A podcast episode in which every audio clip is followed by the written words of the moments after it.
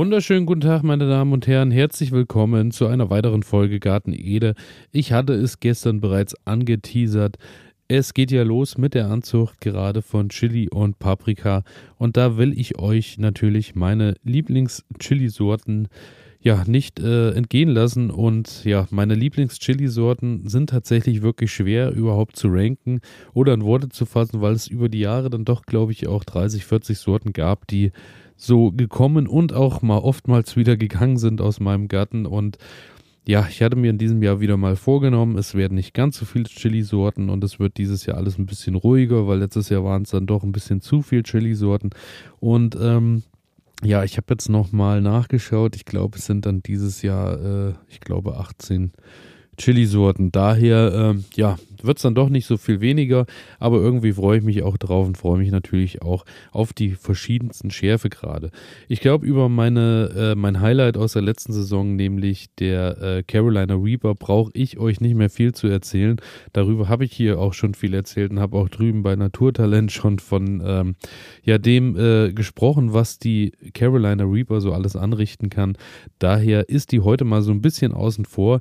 Und dann starte ich eher mit der Red Scorpion Reaper, weil tatsächlich die Red Scorpion Reaper äh, 2013 mal die schärfste Chili ja, äh, der Welt war, beziehungsweise da ins Guinness-Buch der Rekorde eingetragen wurde, bevor sie irgendwann abgelöst wurde durch die Carolina Reaper oder jetzt durch diese neue X ähm, oder wie auch immer sie komplett mittlerweile heißt. Ähm, es ist damit eine nur noch der Top 10 schärfsten Chili-Sorten mittlerweile. Aber ähm, ich muss wirklich sagen, im Vergleich zur Carolina Reaper, wer auf äh, wirklich extrem scharf steht, aber dafür auch viel, viel Ertrag möchte, der ist bei der Red Scorpion Reaper am besten aufgehoben. Denn die Carolina Reaper hat mir im Vergleich wirklich ein bisschen zu wenige äh, Früchte geliefert, was hier so überhaupt nicht der Fall war, denn die hingen wirklich voll und die sind auch alle ganz wunderbar ausgereift. Und ähm, die Red Scorpion Reaper stammt ursprünglich aus South Carolina, ist eine Kreuzung aus einer indischen Naga und einem mexikanischen roten Habanero. Geschmack ist angegeben als fruchtig, äh, süß mit einem Hauch von Zimt und Schokolade. Herausragende ästhetische Merkmale, der berüchtigte Schwanz. Und äh, vom Aussehen her muss man erstmal drauf eingehen. Man sieht ja schon an, dass die wirklich Bums hat, denn die hat auch ja ähnlich wie alles, was in dem Schärfesegment ist, so ähm, eine Haut, die so ein bisschen schrumpelig aussieht, wird wirklich auch vom Reifen her feuerrot, wobei das natürlich auch, äh, wie wir oftmals lernen im Garten, nicht ausschlaggebend ist für Schärfe, denn auch viele andere Farben der Chili können auch sehr, sehr scharf sein. Und äh, die war wirklich schon also recht, recht übel vom vom Schärfegrad her, die hat auch wirklich schon sehr gebrannt. Also der Hauch von äh, Zimt und Schokolade, den man hier rausschmecken kann, ähm, habe ich nicht mehr wahrnehmen können, ist vielleicht was, wo sie sich dann auch gut integrieren lässt in gutes Chili con Carne, denn da gehört ja auch Zimt und auch ein wenig Schokolade tatsächlich mit rein. Daher, die Red Scorpion Reaper ist bei mir tatsächlich in diesem Jahr wieder dabei. Habe mir da auch immer ein Paket gekauft von vier, fünf ähm, ja, schon sehr scharfen Chilis und äh, ja, werde da einfach mal schauen, wie da auch so ein bisschen die Unterschiede sind und mal gucken, welche, ob ich überhaupt Unterschiede noch schmeckt bei den Schärfegraden. Dann haben wir die Bird's Eye Chili. Ist eine kleine, sehr hübsche Chilisorte, gut für kleine Töpfe und Indoor-Anbau geeignet, werden zum Würzen von allen möglichen Speisen benutzt. Schöne Sorte für Anfänger, die sich auch in kleinen Töpfen äh, als Massenträger tatsächlich äh, kultivieren lässt. Von Chili Freaks wird sie oft als Bonsai-Chili-Pflanze verwendet, Schärfegrad 8 bis 10. Hier muss ich wirklich sagen, ähm, Bird's Eye Chili gefällt mir wirklich ganz wunderbar, weil die macht halt wirklich sehr kleine Mini-Schoten, die sich auch schön dosieren lassen, die man auch schön vom Strauch nehmen kann, nimmt die mit nach drin und packt die mit ans Essen und ähm, ja, muss da wirklich nicht groß vorsichtig sein oder hat dann immer Riesenschoten, die man verarbeiten müssen.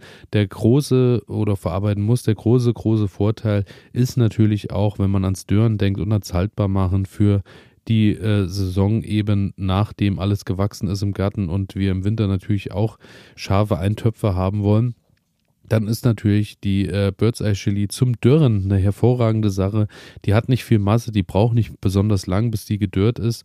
Und ähm, ja, außerdem bin ich wirklich dann auch ein Fan, weil es sind wirklich kleine Büsche, die dann wirklich feuerrot werden. Und äh, wenn die schön blüht oder geblüht hat und dann äh, anfängt und reift und man hat überall diese kleinen roten Punkte in diesem äh, Büschchen drinne ist wirklich eine tolle Sache und auch vor allem, wenn ihr vielleicht keinen Garten zur Verfügung habt, zur Verfügung habt, kein Gewächshaus, sondern äh, am Balkon anbaut, auf der Terrasse, wo auch immer, die eignet sich wirklich hervorragend dafür. Die kann man auch ganz problemlos irgendwo mit ins Hochbeet reinpacken, wenn man mal Platz hat und die hat trotzdem noch so viel Bums und so viel Schärfe, dass man da auch nicht viele Pflanzen braucht. Also die Bird's Eye Chili lege ich euch auch nur mit ans Herz.